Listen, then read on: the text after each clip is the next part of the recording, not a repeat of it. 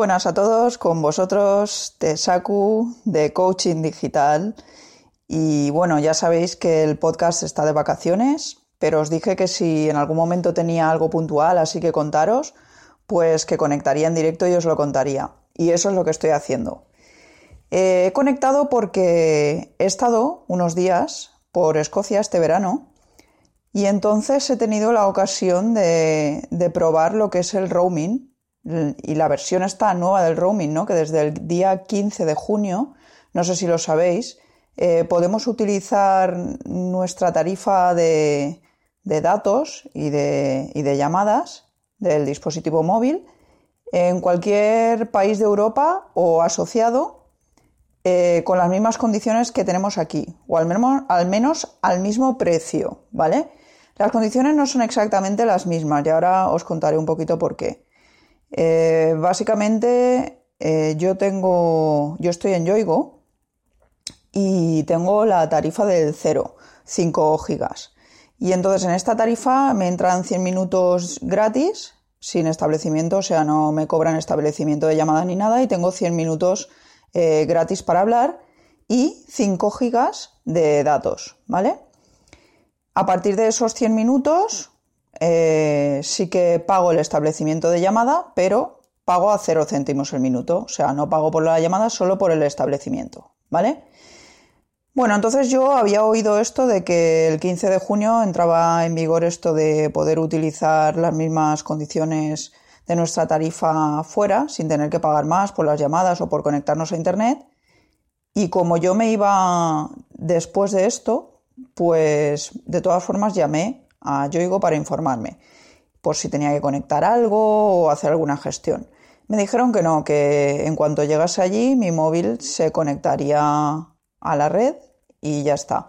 Que la única cosa que tenía que tener en cuenta era que, que solo tendría disponible la mitad de mi tarifa de datos allí. O sea, si yo tenía contratados 5 gigas aquí, allí solo podría consumir la mitad.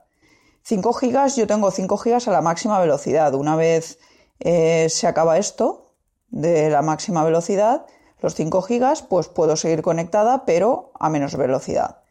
Allí no me acabo de quedar claro si, si tenía 2 gigas y medio para conectarme a alta velocidad y después podía disponer de menor velocidad o simplemente una vez se acabasen esos 2 gigas y medio de alta velocidad allí, me quedaba sin conexión, ¿vale? Eso no me acabo de quedar claro y, bueno, la verdad es que no me he quedado sin conexión.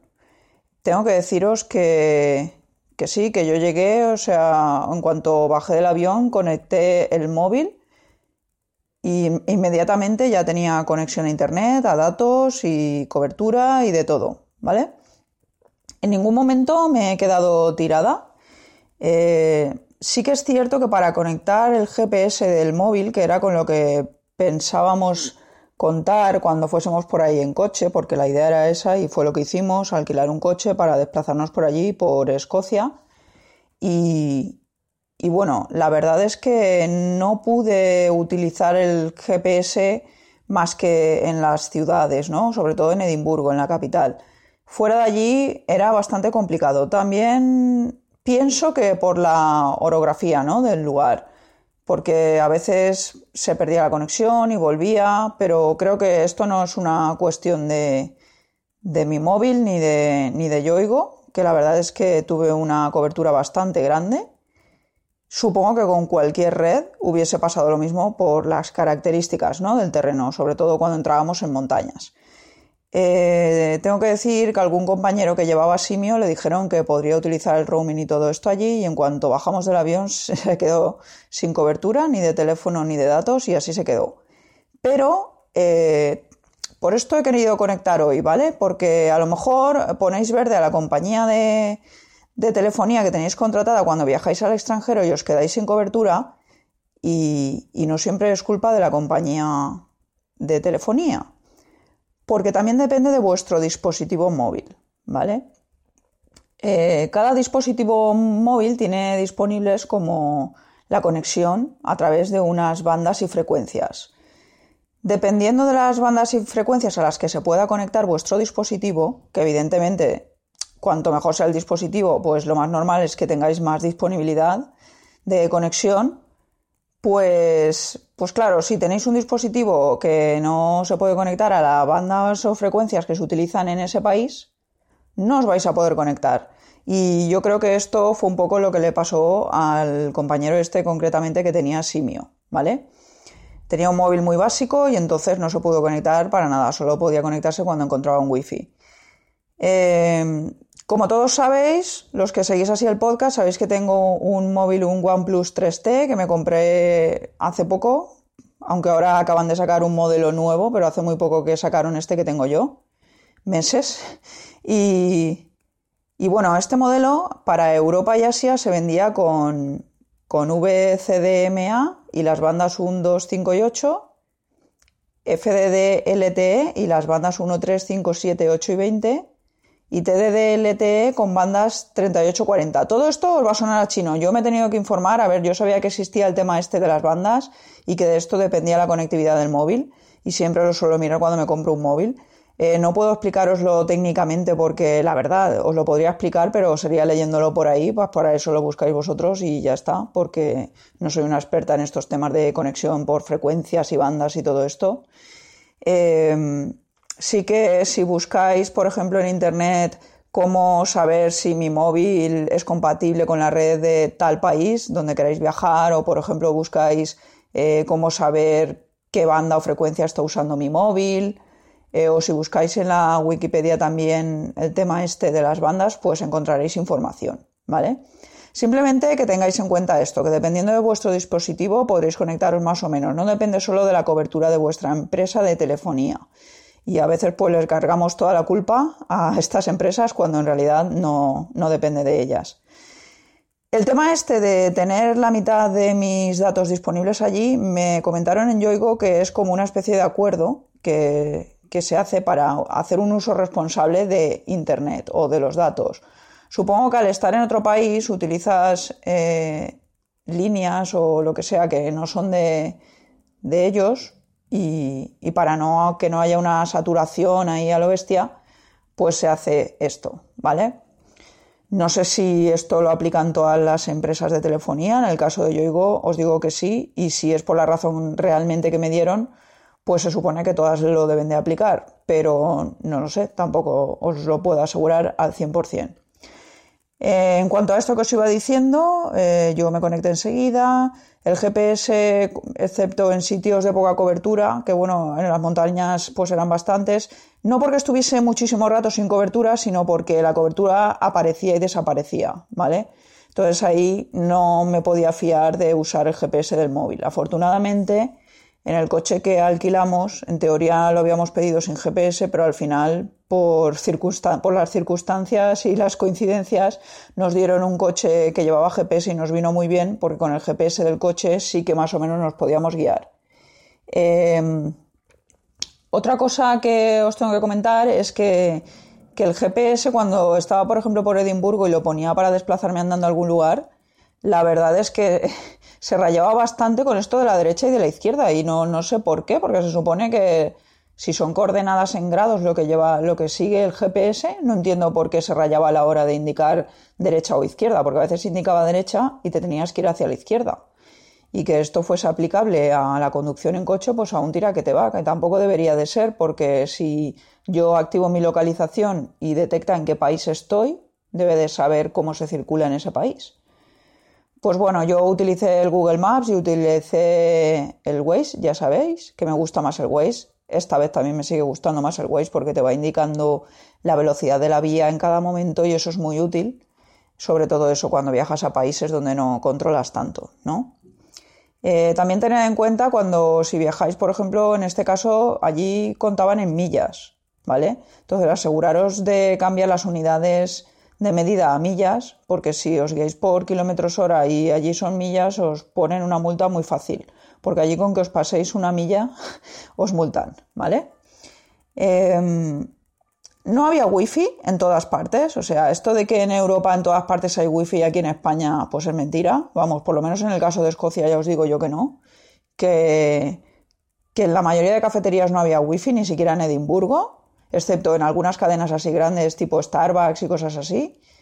Eh, en la mayoría de los sitios donde, donde había wifi era bastante malo, además de súper inseguro, ¿vale? En algunos directamente pues no tenía contraseña y en los que tenía contraseña, la contraseña pues era mala.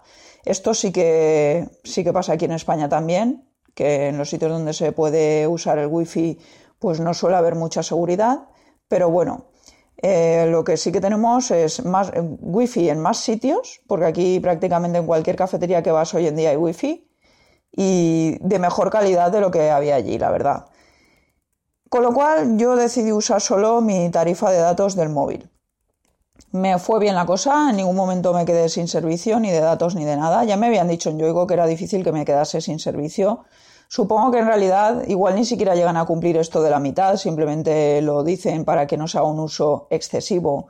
Pues me imagino que si empiezas a hacer videollamadas ahí a montones o usar los datos, las llamadas por IP y todo esto, pues me imagino que lo harán para evitar un uso excesivo de esto, ¿no?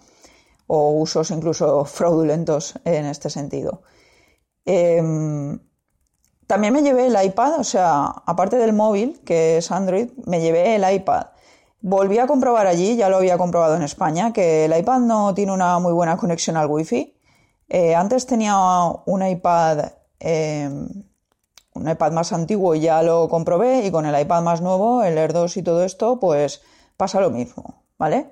Eh, no sé si en la última versión del iPad esto lo habrá mejorado, pero yo creo que no, porque en los ordenadores, en los MacBook y todo esto pasa lo mismo.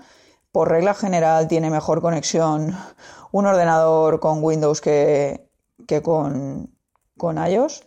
Yo lo he comprobado. En el mismo sitio he estado usando, por ejemplo, el iPad y he estado usando una tablet de Samsung y la Samsung se conectaba sin problemas y yo con el iPad no podía conectarme. En España, como os digo, lo había comprobado y allí lo he podido comprobar de nuevo. De hecho, alguna vez he tenido que conectarme a, el iPad, a Internet, a través de mi móvil. Eh, bueno, básicamente porque estuve haciendo pruebas, ¿vale? Pero ya os digo que a los wifi de allí, excepto en un sitio que fuimos, que, que sí que, bueno, era como una especie de casa de estas que te ofrecen alojamiento y tal, ahí sí que tenían una buena conexión, estaba también cerca de una ciudad y esto, y tenían buena conexión. El resto de y ahí me conecté al wifi y en el resto de sitios, como os digo, no. Pero bueno, hice alguna prueba de conectar al wifi eh, mediante el iPad a través de, mi móvil Android, creando como un punto de acceso y así sí que podía. Pero si no, directamente con el iPad en algunos sitios no se podía y con el móvil sí, con el móvil Android. Aún así, insisto, usé mis datos. Si viajáis a Escocia, pues contar con tener una buena tarifa de datos porque la vais a necesitar si queréis estar conectados, como era mi caso que que bueno, aunque estoy de vacaciones, pues ya sabéis que mi trabajo es bastante online y, tampoco, vamos, tenía que estar eh, un poco conectada, ¿no? Para si acaso ocurría algo, alguna cosa dejaba de funcionar o algo. Afortunadamente esto no pasó y pues estuve muy tranquila. Y nada más, básicamente esto era lo que os quería comentar. Que tengáis en cuenta esto de las bandas y de las frecuencias a las que se puede conectar vuestro dispositivo móvil en el caso de que queráis viajar al extranjero. Eh, esto que os cuento, pues es un país que todavía es de Europa, aunque están a punto de salirse. Pero bueno, hoy por hoy es de Europa y si no, parece ser que seguirá como país asociado en este sentido. Pero si viajáis fuera de Europa, pues el caso todavía es peor, porque entonces las bandas y frecuencias cambian. Eh, estad atentos a esto. También es importante que lo tengáis en cuenta cuando adquiráis un dispositivo móvil eh, por internet comprarlo a otro país o sobre todo si es de otro continente, que tengáis en cuenta si os van a enviar una versión, eh, un modelo europeo o os van a mandar directamente el que usan allí y a lo mejor no os vais a poder conectar aquí. Y eso tenerlo muy en cuenta y mirarlo bien porque luego eso no se puede cambiar ni con ningún programa ni con nada, ¿vale? Y nada, esto es todo. Espero que os sea útil si decidís viajar al extranjero, pues que tengáis esto en cuenta antes de iros no vaya a ser que os quedéis totalmente incomunicados allí, que la verdad es que es una faena. Nada, hasta pronto.